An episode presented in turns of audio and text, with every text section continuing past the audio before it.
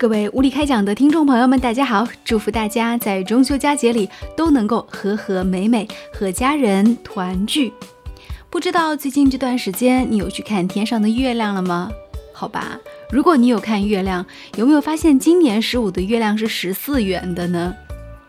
我忽然想起来那句古老的著名的诗篇，就是“人有悲欢离合，月有阴晴圆缺，此事古难全。”嗯，其实，在影视圈当中呢，也没有人能够一直大红大紫。今天我们要说到的是一档综艺节目，叫做《我就是演员》，这当然是《演员诞生》的第二季了。实际上呢，嗯。在这个综艺节目当中呢，确实会让我们看到很多演员在演技上的一个 PK。那在最近热播的这一集当中呢，我们看到了三个选手的 PK 都是古装皇后，一个呢是因为《延禧攻略》这个角色纯妃炮红的王媛可，还有呢就是《甄嬛传》当中这个人气颇高的沈眉庄的扮演者兰溪，还有呢就是嗯。大家都知道于正的御用女主角杨蓉，三个人同台 PK 的是后宫的戏，多次反转。那在剧中呢，王源饰演的是一个坏女人的形象，每一个表情都是让人恨之入骨的画面，似乎让人一下子就回到了《延禧攻略》当中。而且不知道大家有没有注意到，我感觉她那个戏服穿的就是《延禧攻略》的。那么。这次呢，在所有的观众评审将票数更多的集中到王源可身上的时候，徐峥却把最重要的票放到了杨蓉的身上，让杨蓉顺利晋级了，而让王源可落败了。呃，我们看到很多人就是发微博对这个事情做出了一些评论，有人就说了，王源可的台词和微表情、形体控制力明显就更好，不明白为什么徐峥会投票给杨蓉，杨蓉台词根本就不行嘛。其实我觉得这个真的没有什么可说的，因为也许从一开始内定的就是杨蓉去参加这个影视化的拍摄，所以呢，从某种程度上来说，这也许。前面进行的这个戏份就是走走过场了。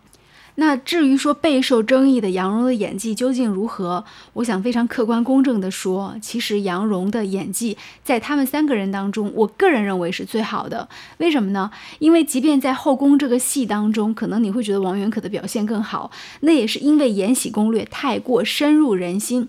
实际上在后面打电话那个环节，真正打动到我，而且觉得真的是就演的比较。好的，而且是比较生活化的，反而是杨蓉。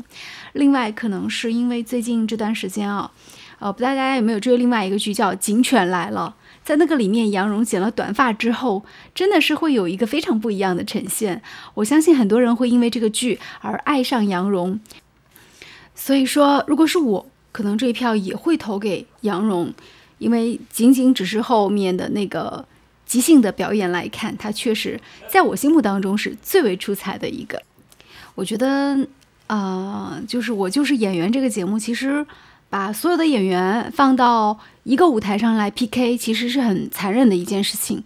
因为我个人觉得，其实演员他在舞台上的状态呈现，那不仅仅是他演技怎么样，很多时候跟他的长相，然后跟他的这个化妆，跟他角色造型都是有一定关系的。所以大家记不记得，在第一季的演员诞生舞台当中的欧阳娜娜，实际上跟她同台 PK 的那些演员，其实应该说经验都比她要足，但最后都被她 PK 掉了。原因很简单，就是我记得当时有一个观众说的，我就是喜欢她的长相。所以，好吧，没有办法的事情，有时候你长得很有观众缘，无论你演的有多烂，大家都会喜欢你。你想想看，易烊千玺或者杨洋去演戏，或者是鹿晗，你会在意他的演技吗？应该不会吧。你只要看到他，就会疯狂的这个很嗨，然后很开心吧。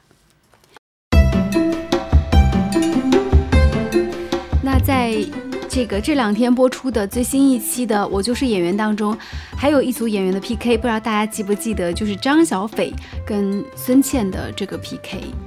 我觉得这个太明显了，孙茜的演技简直就甩了张小斐一条大街啊！在这个盲山的片段当中，张小斐她所饰演的这个角色是著名的青年演员黄璐当年所演的盲山的这个角色。她应该是一个就是被拐的一个大学生，然后到了农村，然后就又生孩子，又想逃出来这么个角色。大家可以看一下他头发洗的有多干净，他在舞台上的时候，然后他的衣服穿的是有多干净，他那个鞋也太干净了。我觉得这个从造型上来说就有问题吧。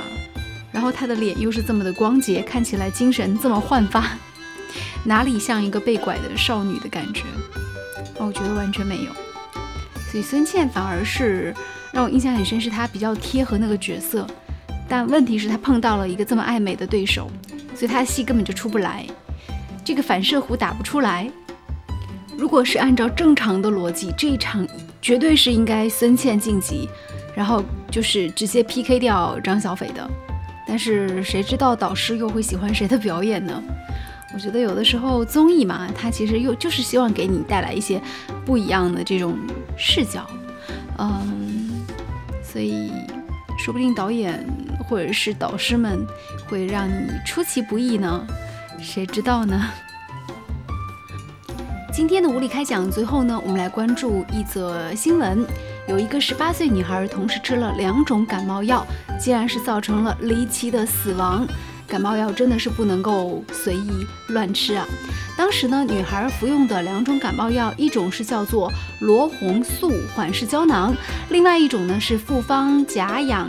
钠明胶囊，然后呢，导致了茶碱中毒，所以感冒药加上感冒药，造成了肝衰竭而死。啊，真的是没有想到的一件事情啊！很多事情就是这样子，就是很多药是不能在一起同时喝的。比如说像这个藿香正气水就不能够和头孢来同时服用，这个呢会造成乙醇的中毒。哇哦！另外，八四消毒液加上洁厕液，它呢会直接让你的这个洗手间里有有毒的氯气。还有降压药不能够跟柚子同吃，这样呢会造成你的血压骤减。还有碘酒跟红药水是不能同时使用的，会造成你的碘化汞中毒。还有阿司匹林不能够和银杏类的药物一起吃，吃了以后呢有可能会造成出血。所以，是药三分毒，吃药的时候一定要小心哦。好，今天就到这里，我的舌头已经打卷了。祝大家晚安，也可能你听到的时候要说早安。就到这里吧，喜欢我的节目，订阅我的频道吧。我是李杰，拜拜。